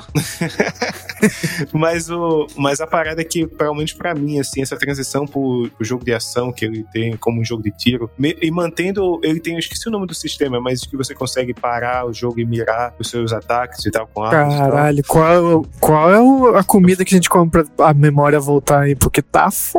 Tá, tá bugado? Sei Eu lá, o sinto que eu aconteceu. sei, mas Hum. não quer sair. É algo tipo VATS, VATS. não é? Isso, É isso mesmo? VATS. VATS. Pronto, o sistema VATS que ele tem é muito legal o jeito que ele colocou, sabe? Eu acho que realmente é mais uma dessas questões do, entre aspas, 2, 2D, 2D e meio, né? Que ela chama 2.5D, e o 3D, que é muito foda. Eu acho que o Danz hoje trouxe as. as coisas Hum. mais díspares, assim. The Risk of Rain, Ah. Fallout 2 pro 3, bem. Só o bem ponto fora da curva. Com certeza. Bom, então essa foi nossos. Ó, tem muitos outros exemplos, gente. Então, ó, por exemplo, Half-Life 1 pro 2 também é muito grande a diferença. Ah, Metal Gear 1 pro 2, Mortal Kombat, Uhum. já tinha falado 2, o 3 pro 4, tem bastante- Super Mario, 60, é, World pro 64, tem bastante coisa aí a ser debatida ainda, mas eu deixo pra vocês comentarem. Manda no campo de Ai. comentários aí no Esse play. aqui é um, um bom tema pra próxima listinha do BuzzFeed, hein? Qual o tema? Então, É o a downgrade de trailer para o lançamento. hum, hum, uhum. Isso aí é Bioshock Infinite vai ganhar todos. Caralho, eu justamente no jogo que nunca foi entregue. Inclusive, eu tava né? com uma ideia de outra é foda. lista que também Bioshock ia ficar em primeiro lugar pra mim, o Infinite. Vamos pro nosso bloquinho falar rapidinho. Capa, tu tirou muita carteira de mentirinha quando era menor? Porra, demais. Gran Turismo 2, vamos lá, é um dos jogos que eu mais joguei no Play 1, provavelmente, junto com em 2002 ali, com os meus primos, porque era um de jogar de galera, assim, jogar de galera, tu joga e depois eu jogo, né? E, e o, uma das coisas que consumiu o tempo da gente, além das corridas, Sunday Cup, etc., era ficar tirando licença B, A, e tinha super licença depois, é, e era muito massa. E, tipo, talvez tenha sido o jogo que eu mais joguei, e eu sei que depois no Play 2, os Gran Turismo 3, 4, eles foram realmente muito mais, pelo que eu vi, assim, pelo que a gente viu na tua análise, tu pode me dizer melhor. Esse set, ele resgata um monte de coisas dos outros jogos, né, e traz tudo pra isso aqui. É, aquilo, aquilo, desde os 5, vamos, vamos apelar. vamos voltar com aquele sentimentozinho e tal. O Zaps também jogou. Ah, e é um jogo, como eu falo, eu acho que o para mim o que ele mais ganha é a quantidade de conteúdo que tem. Tem muita coisa, muita coisa. Porque uma, uma crítica que eu tenho a muitos jogos de corrida hoje em dia que é você liga, tem uma um campeonato ali, malemalha, às vezes em uma história, como no Fórmula 1, o Grid. Só que, né, e é isso. E esse ele vai fazendo várias coisas, é, tipos de coisas diferentes no mapa, é, a fazeres, mas é, um meio que ajuda o outro, sabe? Ah, aqui é o café. O café você vai colecionar missões, quase como achievements, só que em vez de pontinhos da PCN você vai ganhar carros ou tickets para teios de prêmios é, in-game no caso e você vai fazer essas missões explorando os outros modos e tal então é tudo muito interligado, é mais esperto, assim. Então você tem vontade de consumir todos os modos, porque às vezes, não só em jogo de corrida, não sei se vocês têm essa sensação, jogo de luta, tem vários modos assim no é, menu inicial, tá muito atraído nem na metade deles. Ah, eu vou no si. Team Match aqui, e é isso que eu gosto, o resto foda-se. E esse ele meio que faz um trabalho bom de deixar você com vontade de explorar todo ele. Tendo dito isso, ele é um jogo fácil. E eu não mudei nada no jogo para poder exatamente não falar. Eu joguei do jeito que ele é tal. Eu poderia fazer ajustes para ele ficar mais desafiador, mas não. Então eu jogava e tem uma hora que eu não sei se eu tava, sabe, é, não sei se tô vivendo ou pagando boletos, eu tô correndo, é, olhando pra tela, ouvindo podcasts e o cérebro derretendo, assim. Que eu só tô vencendo, assim, em primeiro lugar. E só que o que segura muito neles são exatamente o aspecto de colecionismo que eu gosto muito nesse jogo. É quase uma coisa Pokémon. Você quer colecionar os carros e tal. E ele também te acolhe muito bem na, na sensação geral, na apresentação geral do jogo que você no ambiente de uma finesse muito classuda e, e músicas, tudo, tudo nele tem. Isso já é um, um trope da série, né? Desde o primeiro ele tem esse tipo de coisa, né? Então você é um jogo que você se sente bem uh, estando nele tal. Então é prazeroso estar em Gran Turismo, mas a maior crítica dele para mim mesmo é sempre tá online, né, pra jogar. E se tu desliga, desliga a internet de propósito e o jogo simplesmente falou, não vou salvar. Foda-se você, cala a boca e toma no cu. e fecha a tela e só abre sim. Não, agora só vai ter corrida de brincadeirinha. Escolhe qualquer pista aqui e fica correndo aqui à toa, sem ganhar nada. E só quando você conectar de volta que eu vou, vou voltar com o meu modo, tá? E isso sim, isso sim daria para contornar. Eu espero muito que algum patch corrija isso, porque não é legal isso não. Zapt, que é isso? Qual a sua visão de Gran Turismo 7? Cara, eu, eu acho que eu falei já em outros programas, eu nunca fui um grande fã de jogos uhum. de corrida. O último jogo de corrida que realmente me prendeu, pra vocês terem noção, foi o Top Gear na época do Nintendo. Então, é, eu não, não sou muito fã de jogos de corrida, não. Aí quando quando o Romulo falou assim, ó, oh, chegou o Gran Turismo aqui. Eu falei, ah, mano, deixa eu testar, vamos jogar essa porra. E aí, cara, eu comecei a jogar e não queria parar mais, tá ligado? É muito foda. É, essa questão do, de ser simulador, eu achei muito, muito foda. Eu comecei jogando no modo normal, de passar marcha e tudo mais. Depois eu vi que eu era muito ruim nisso. Eu falei assim, desculpa, vou colocar aqui no modo noob, no modo criança, que eu não, não vou ficar... Pô, não, não dava. Tipo, eu tentava passar marcha e na curva, quando era para diminuir, o meu carro saía girando ano ia parar lá no meio do deserto. Eu falei, ah, como assim, uhum. assim, cara? Tipo, tem que ser, tem que aprender muito para jogar, tipo, Gran Turismo na, na forma manual, totalmente manual. Tem que aprender pra caralho, tem que saber, tem que ter um, um reflexo que a minha idade já não permite, não. Minha idade e minha paciência já não. Eu deixo isso só para os outros jogos. E o quanto, acho que é falar isso é chovendo molhado, mas o quanto que de amor que os caras colocam nesse jogo, cara, é absurdo. Desde a introdução, você fala, pelo amor de Deus, os caras é maluco por causa legal, velho. O cara começa a contar a história lá de 1900 e bolinha e vai contando, vai contando. É uma visão totalmente carro. emocionada mesmo, né? Tu, tá tocando uma música totalmente é, tipo, emotiva mesmo. E aí termina os caras montando, mostrando máquina de fábrica de carro, montagem de carro. E, pô, cara, que isso, velho? Aí chega o tá lacrador no, no Twitter. Não, vocês estão romantizando o Ford, escravizando o capitalismo. Né? As fábricas industriais, ah, tá. E aí eu fiquei imaginando, por exemplo, eu sou um cara que gosta de carros, mas eu não sou um amante de carro, não sou um amante do automobilismo. Eu fiquei imaginando aquele maluco que sabe tudo, que tipo, uns viciados que olha o carro virando na esquina já sabe, ah, aquele carro ali é um Celta, não sei das quantas. Eu fico imaginando esse tipo de maluco jogando Gran Turismo. E fica maravilhado, sabe? Ele vê aquela, aquela lista de 400 e lá vai cacetada de carros, ele fala, porra, eu quero, eu quero todos, eu quero pegar todos. E isso ele te pega muito, porque assim, o Romulo ele foi, ele jogou de um jeito diferente, né? Até falei pra ele, nossa, o Romulo tá jogando de um jeito diferente aqui. Eu fui pelos cardápios. E essa aqui, cara, é um cardápio. E tipo assim, é pra você apreciar. É, o cardápio te manda para fazer coisas no jogo. Eu fui fazendo coisas no jogo e eventualmente eu ia no cardápio. Tem aqui, tá? É. e, é, e isso já é muito escrachado, assim, o quanto que esses caras gostam. Tipo assim, o que, que você vai apreciar hoje? Que esse menu aqui dos clássicos europeus. São numerados, né?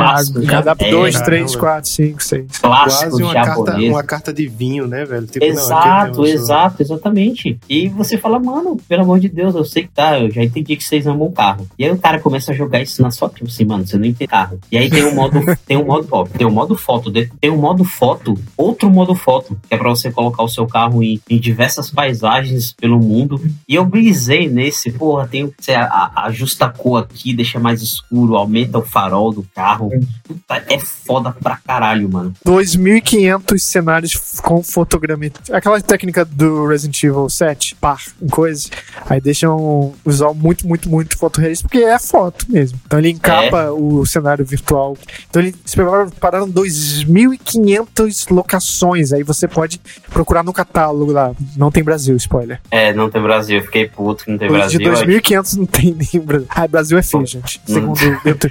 Eu, fiquei esperando ali ter o, um pão de açúcar, um Redentor ali, mas. Segundo os japoneses, então o Brasil é feio. Feio e sujo. E aí, cara, eu, tipo, pra finalizar assim, a minha jornada no Gran Turismo, eu não, eu não sabia que todas as minhas horas de dentro da cabine, e eu me acostumei e achei muito mais foda assim. Quando eu descobri que tá aí, eu falei, ah, não, não quero jogar mais assim, não. Quero jogar do, do modo normal mesmo. E, e aí, para finalizar, cara, é muito bom você tem um carro que ele corre pra porra. Meu Deus do céu, como é bom isso. Falado um, um, torneio lá, que acho que era o torneio da França. Ele não tinha, não limitava, você só precisava ter um carro francês e foda-se a velocidade dele. Podia ter 900 é, é, cavalos lá Estupra os caras. Mano, eu, eu tava com uns 300 mil, assim. Eu falei, mano, eu vou pegar o carro aqui. Eu tunei o carro pra ele ficar no nível. Teve uma hora que eu fiquei, tipo, fui até arrogante. Falei, mano, vou dar uma freada aqui só pra me testar o poder desse carro. Eu freiei e deixei o cara ir lá pra casa do caralho. Assim, agora eu vou buscar esse filho da puta. Porra, dá acelerado. O carro, mano, o cara era muito rápido, velho. Não dava nem graça. Tipo, eu ultrapassava o maluco e o maluco, tipo, sumia do retrovisor. É muito foda. Você fazer isso e sair massacrando seus, seus oponentes é muito foda. O Gran Turismo, ele realmente é essa, essa carta de, de amor, né? Aos amantes da, do automobilismo. É muito foda, né? Eu sei que o Romo, no review que tá no, no YouTube, não testou online e tal, como eu tinha mencionado, mas... Depois eu testei, mas eu já tinha inscrito, foda-se. É. É, eu testei, eu tentei, tentei testar o online também, mas não deu não. Não funcionou. É, ele, vai, ele vai abrindo aos poucos, por enquanto só tem, no modo esporte, uhum. só tem uma pista aberta. É, porque o, o, o último Gran Turismo, que não foi numerado, né, o Gran Turismo Sport, tinha muito foco no online, e eu joguei por é, o Gran Turismo de PS4 e tal, e foi o jogo que me fez ter um pouco desse apreço pelo automobilismo, digamos, de fazer o seu melhor tempo, melhorar nas curvas, entra fechado na curva, pega um carro com tração X ou Y e tal. É, é Gran Turismo provoca isso, né? É, eu tava, exato, eu tava começando a tipo, ah, eu entendi porque esse carro é muito foda. Ou porque na descrição dele tem isso ou aquilo, sabe? De, da tração, como isso se comporta quando eu dou uma arrancada assim que eu largo, ou como eu entro numa curva, sabe? E o esporte também, ele tem muito, assim, o, o amor pelo automobilismo como esporte, né? Como prática ativa. Então, você tem, por exemplo, um rating, é, como se fosse etiqueta durante a corrida, por exemplo. Eu, dou de, sei lá, preguiça, né, que o, que o Zap mencionou, ou outros jogos, tem alguém bater na curva é normal, sabe? Usar o cara como apoio para dar uma curva fechada assim, pô, padrão de jogo de corrida. E no, mas no Gran Turismo e o esporte que tem foco no online e tal, você, tipo assim, se você for ruim nesse sentido, nesse ponto de etiqueta, você vai ser pareado só com jogadores que são ruins como você, sabe? Isso é muito foda. Tipo, você, eu lembro. É quando, tipo Uber. eu lembro quando eu finalmente consegui assim, parabéns, você foi do rank D pro rank C de classe, eu me senti muito foda, sabe? Tipo, me senti um cavaleiro. É, e não é assim. é só na forma que você não bate, nos, é uma, até na forma em que você ultrapassa, tem que ter um, uma etiqueta ali, glorinha. O cara sabe? abrir a curva, né? Se ele entra na curva fechada, por exemplo, ele tem a preferência, sabe? Muito, muito pensado nisso, sabe? Se você entra na curva, tipo aquele S, assim, que você passa reto, sabe? Você vai ser punido por isso. Eu acho que o que tem no Gran Turismo é o amor pela, pelo esporte. Recentemente a gente teve o Forza Horizon 5, né? O, o que saiu, e a pegada dele é ser legal, é legal dirigir, é, olha só. É arcade, é outra. São, que são duas franquias de Forza, pra quem é, sabe. Sim, sim. É. Então, ela no momento tá na putaria louca. O Horizon, né? Total. Ah, esse modo, esse Gran Turismo Sport foi todo transportado para um modo do set. Ele é um modo do set. Né? Hum, Fosse hum. transportado um jogo inteiro para dentro desse modo. Lá no, não sei se é o estádio, é lá em cima na direita, o modo esporte. É o estádio. Então, é, tá tudo aí, tudo aí. Etiqueta. Massa. massa. Que é uma coisa que eu achei bem legal de, de ter feito no esporte. Eu queria que tivesse aqui. Então, muito bom o jogo. É, minha preferência para jogos de corrida, eu gosto de, da putaria louca ali, de carro e tal, mas às vezes é bom, sabe? Dar um, uma vontadezinha de jogar jogos assim e chegou em hora perfeita, assim. Então, super recomendado para quem. Assim que você aí é ativamente deteste jogo de carro, não sei, o, o Cash até saiu, não sei se já voltou. É, se, se ele gosta nem um pouco, aguenta jogos de arcade e tal. Mas quem O último Tem um- jogo tipo, que eu joguei de verdade. E o último jogo de corrida bom, né? Sendo bem polêmico, já que estamos sendo polêmico nesse episódio, eu vou cravar aqui azar. Midnight É, não, Need for Speed Most Wanted Play 2. Depois quase, eu ia falar bosta. Hot Pursuit do, do- Pouco também. Não, o underground é muito. A pessoa falar underground é muito crachá de que não, não liga pra jogo de corrida mesmo, assim, só Sim, sim, sim. arroz e feijão, assim, desastre, né? Uhum. O cast tá no macarrão com feijão, quase. É, o Most Wanted de, Ah. de, de PS2 O amarelão.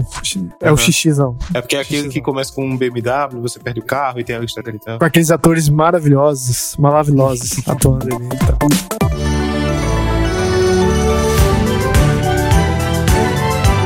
Vamos então pro finalzinho do podcast com o aguardadíssimo Super 20, nosso game show, onde os participantes têm que adivinhar um jogo que eu escolhi. Cada um pode fazer uma pergunta até que mais pistas apareçam e os resultados se afinem para que chegue ao jogo final. Então vocês têm 20 guesses, 20 guesses e one shot. No final vocês têm que adivinhar qual é o jogo.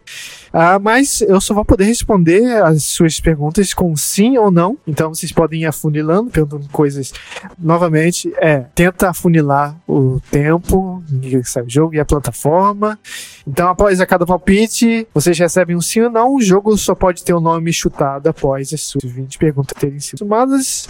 Ah, na edição anterior não teve, porque foi Elden Ring para todo lado. Então a gente não teve interação com os ouvintes nada. Então vamos lá, trabalho em equipe e é isso aí. O jogo já está na minha cabeça. Qual vai ser a ordem? Chegou a informar pro público do, daquela que eu hosteei? Sim, Def Jam Fight for New York. Excelente jogo. Excelente jogo. Ah, Dance. Ah, Dan, não, Cast Danzapt. Vamos lá, Cast. É um exclusivo? Não é exclusivo. Ele é um jogo lançado na geração PS4, Xbox One. Não é um jogo lançado na geração PS4. Esse jogo, ele é um jogo tido como clássico? É um jogo clássico. Ui. Single player? Um jogo. Não. É um jogo disponível em arqui- tipo, né, máquinas e afins. Sim. Hum. Esse jogo é um jogo de tiro? Não. É um jogo de luta? Jogo de luta, sim. Ah, Hum. vocês vão acertar antes do 10? Esse é um jogo crossover, jogo de crossovers de universos e afins. Crossover.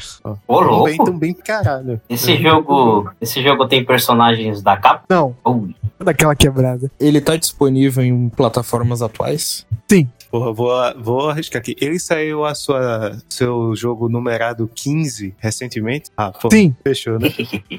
É, eu acho que Tô não. Querem, no, querem ir na guess, na, na, na- na- Ah, não. no shot logo Mas e a gente calma, faz outro? É porque, tipo assim. Mas tem que é, saber qual. Tem jogo Tem que saber qual. Caralho, você tá no numerado 15. São 15 É, jogos. então, peraí. Pior que eu não, eu não, Tô não perdido, saquei não com essa daí. Vai Eu sim, também- é um antes jogo- de é um tal. jogo aqui, galera. Só ajeitar no cooperativo, né? É um jogo que ele. Dizem que é. que ele é crossover, mas a gente esqueceu que ele é crossover. Que ele é tão bem estabelecido que nem parece crossover mais, tá ligado? Basicamente, ele é Era só um de jogo crossover. crossover do. Vou dizer as, as franquias, né? Fatal Fury, Art of Fighting, tá ligado? E aí. Ah! Só não tinha Samurai Shodown. Porque todos os personagens Pô. de Samurai Shodown já tinham morrido. Aí. Desse jogo aí. de- Em um desses jogos dessa franquia, tinha um. um- um- essa pergunta aqui é muito zoada. Peraí, então deixa eu. Ah, Tinha um cara de Peraí. pau pra fora com 15 centímetros. É, o Romulo é foda. Você não, o Romulo é tipo um cara muito imprevisível. Você não Com espera que ele vai 20 falar. apoiadores, eu limpo, eu deixo o cast clean. Até lá vocês vão ter que me aguentar. É, não, clean não. Tem que manter. Putaria. É, porque é putaria generalizada. Esse jogo, ele tem irmãos como personagem? Personagens que são irmãos? Sim. Aí, aí o Zapt fala, Double Dragon.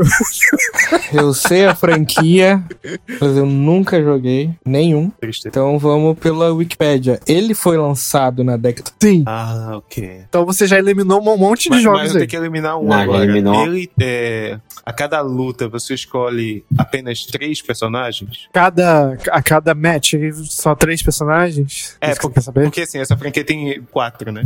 E um de strike. Três Pronto, personagens. é isso. três personagens. Só pra tirar o 99 da frente. Esse ia ser muita sacanagem também. Eu nem lembrava que já teve Sim, sim, quatro. sim. Depois de 98. Qual foi a pergunta do cast? Peraí. E foi dos anos 90. Década de 90. Ah, tá. Não, então só tem um. Só pode Não, ser tem esse aqui. vários 90, né? Não, Tem vários. Mas só Mas tem um que é clássico. 34. Só tem um que é clássico. Pô, é, tá, vai. Esse jogo foi lançado em julho de 97? Não. Então não é esse. Como assim? Quem escolheu esse jogo? Como a gente tem. Deixa eu ver aqui. Quantas perguntas a gente tem? Tem 20. Vocês só tem 5. Ah, fácil. Esse jogo foi lançado em 96? Não. esse jogo Quero Vamos ver se não der. 98. Vamos ver. Não é de 98. Não é de 98. Merda. Não, não faz sentido, cara. 7, 8. Ah, vocês Vê- podem vê, tem ainda porque ainda. no- tem jogo É. demais pra. É, Peraí, peraí, peraí, peraí. Mas não tem como, é. modos espertos de. Né? É, não faz sentido, velho. Porque assim. Só pode ser isso. daqui. Não, se não for isso daqui, eu sou maluco. né? Amém. Esse jo- Agora eu vou, vou lançar aqui, ó. Se não for esse daqui, esse jogo foi lançado em 94. Ah, é. Sim! Aê, caralho. Pô, Plano tá real. maluco. Minha dica é ser, se você estiver sendo ruim, É tetra. Plano real. Plano real. de 1994, é, como que é? Lombardi Pablo, qual é a música? Vai fazer as honras aí. Não, pode, pode fazer. Diz aí. Dance. Tu é mais chegado Boa, no velho, jogo, é né? Muito bom. É bom saber que o The King of Porque é um jogo que por alguns anos aí, os últimos principalmente, sofreu com tipo um jogo mais ou menos, um jogo que a fanbase não gostou. Era um, um- e é uma franquia muito popular, principalmente aqui no Brasil e no México, por algum motivo. E, e o, não, é só porque o 15 agora voltou com, tipo, ele melhorou muito do último jogo, graficamente, ele trouxe personagens que galera queria jogar, o netcode tá funcionando pra caralho. Então é bom tá vivo, entendeu? Tipo, que a comunidade tá se voltando a volta, assim, tá voltando a jogar, sabe? Acho que se eu não me engano, ultimamente saiu os nomes na Evo e não tá na Evo, ele tá lá. Deixa eu confirmar isso aqui, pra não dar a minha informação. Mas. Eita, porra, a gente não falou de State of Play, não foi? Show. Ah, é verdade. Pergunto- vamos, depois disso aí eu pergunto pra vocês o que, que vocês acharam. Mas é, é muito bom que ele esteja aqui. Acho que é o meu jogo de luta favorito, tá ligado? É, The King of Fighter 15 tá, no, tá na Evo. É, ele é um jogo que ele marca muito e tem muita lembrança associada à infância, tá com a galera, jogo de locadora, sabe? Putz, Então- exato. Cigarro no, Não, no é cinzeiro assim. da máquina. Mano, tipo assim, você conhe...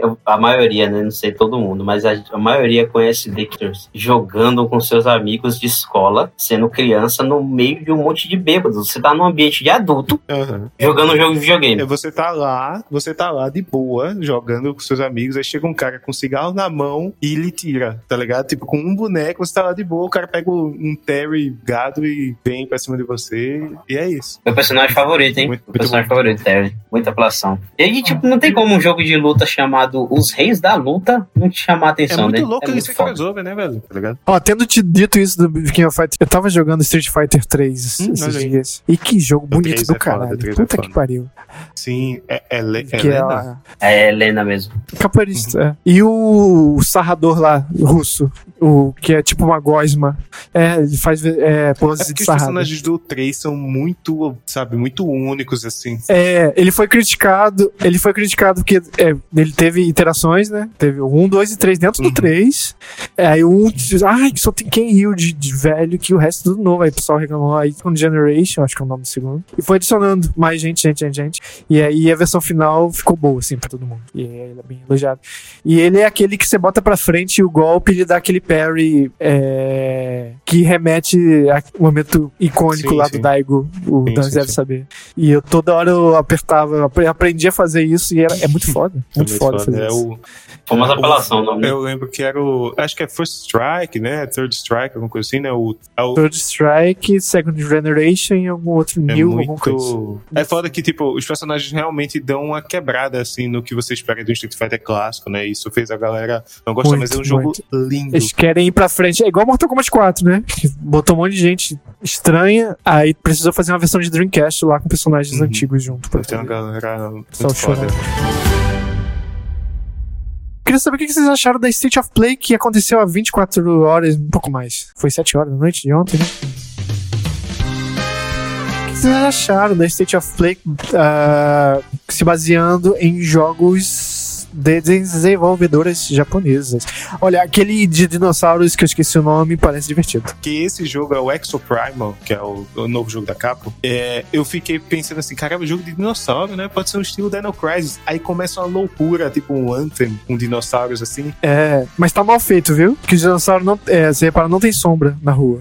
Não, e É. eu tava assim, caralho, tomara que isso não seja Dino Crisis. Eu tava em um misto de sentimentos, sabe? Tipo assim, porra, se isso for Dino Crisis é muito vacilo da Capcom. E tem uma boneca igualzinha a Regina, que é a protagonista. Sim, parece uma mistura de um monte de coisa, né? De, o Ed de meio de Devil May Cry com a equipe lá, Aham. com um pouco daquele Lost Planet Porra. e jogo de squad, assim, de vários. Sim, tipo sim, sim. Left 4 Dead, só que de loucura. Isso. É, no final, parece muito uma coisa que eles começaram a trabalhar num, num Dino Crisis, sei lá. E, tipo, vamos adaptando aqui pra um jogo como serviço, né? Mas, enfim, parece um jogo legal de jogar de galera. O Exo Primal, que é esse... Foi, tipo, já começou pelo menos com uma novidade, né? Uma coisa do State of Play, normalmente, tem um clima meio, meio, né, agridoce, tipo, não é o que a gente gosta. Mas eu senti que nesse aqui foi, tipo, teve muita coisa nova, muita coisa legal, assim, o sentimento geral pra mim foi esse. É, Cast, qual foi seu highlight? Nem sei se tu viu, né? Na verdade.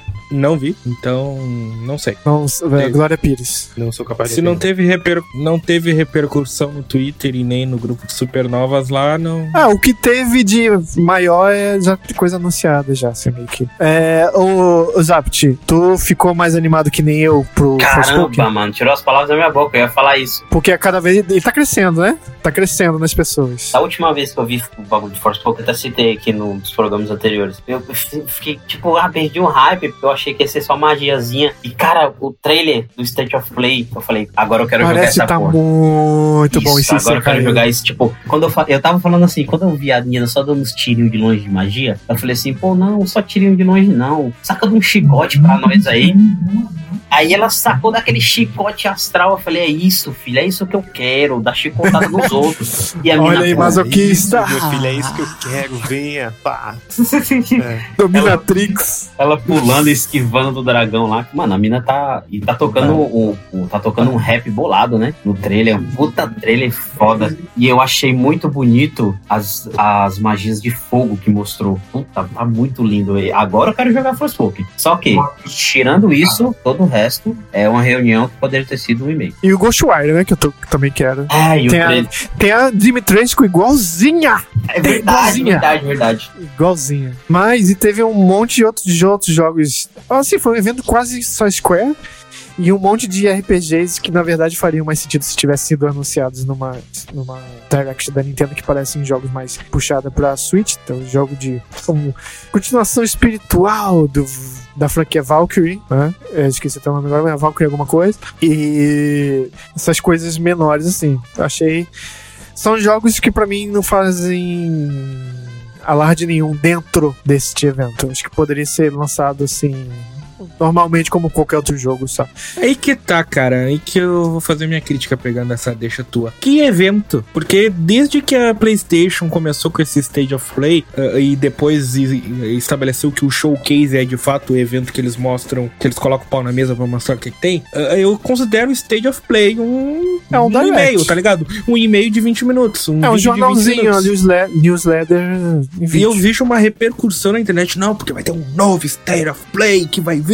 Cara, não vai vir nada. Eu tô vendo aqui, é 20 minutos de transmissão e eu tô vendo aqui, tipo, teve Tartaruga Ninja no meio do evento, teve um jogo do Jojo no meio do evento, teve um, Tsushima 2D, um filho Inside, sei lá. Por ela ter do- dropado E3, ficou muito. Eu escolhi você, State of Play, pra ser o meu pai agora. Que eu não vou ter mais aqueles eventos bombásticos de palco. Então vamos nos agarrar aos, ao State of Play. Aí a expectativa fica essa, sabe? Não, mas o evento bombástico da PlayStation, que já tá estabelecido desde, acho que 2020, é o Showcase, é o PlayStation Showcase. Que aí sim que eles abrem um palco e mostram e falam e faz aquele show que a gente tava acostumado a ver na E3. O Stage of Play é só um, um- um- é uma compilação, é aquela compilação, sabe? Tipo, às vezes tu coloca no YouTube 15 jogos mais aguardados de 2020, 2023, sei lá, e aí é uma compilação de trailer atrás de trailer. É porque a, isso, ba- tá a base do PlayStation é muito grande e muito emocionada.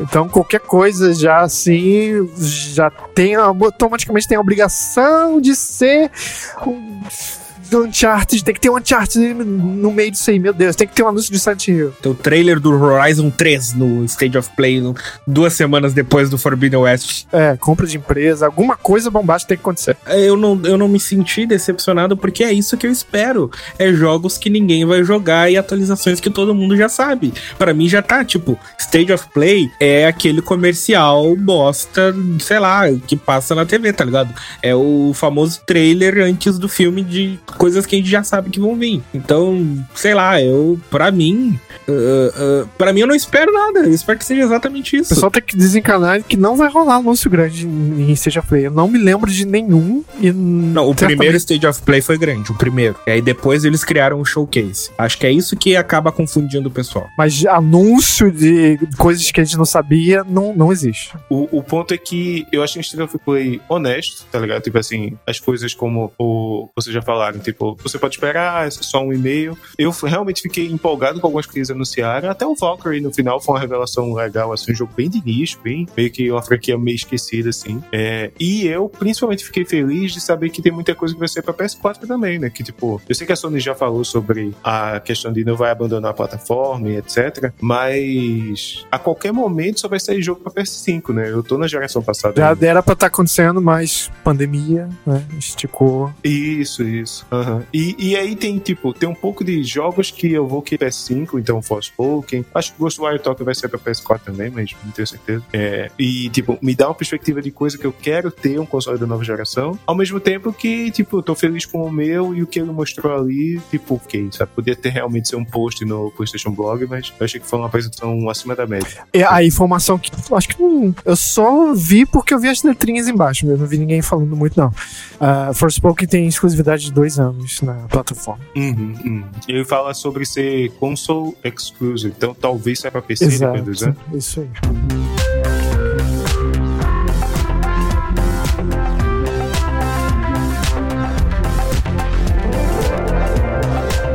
Então, gente, isso foi State of Play e isso foi Supernova Show. Agradecendo a presença de todo mundo. Matheus Cast. Cast, já voltou o podcast do café? Não. É igual a resposta do Super 20. Não. Ah, Cara, tô com cinco episódios gravados, eu gravei sobre o Batman, inclusive o Túlio. Ah, é, tu. Melhoras Túlio, Túlio tá, tá Cara, você tem que lançar isso aí gravação. logo antes que perca o hype. Já foi, já foi hype. Agora. Vixe, Não, não, calma. E, Ó, vai sair daqui a um mês, vai sair na HBO Max. Olha aí, você tem um mês aí pra editar. Que é, Exato, que é quando é, as pessoas. Porque todas as pessoas respeitam as normas, todo mundo. Ninguém vai no cinema. Claro. Ninguém, vai- ninguém foi no cinema. Que E isso, ninguém, gente? e ninguém baixa o pirata. Não, é. não existe, É, gente. todo mundo respeita a. Covid, tu- vai todo mundo ver só no HBO. É, inclusive a gente tá só. Tô querendo arrumar aqui pra gente voltar a fazer transmissões ao vivo. Sim, do podcast. por favor. Sim, sim, sim. Todos nus e tal, gravando. Que isso?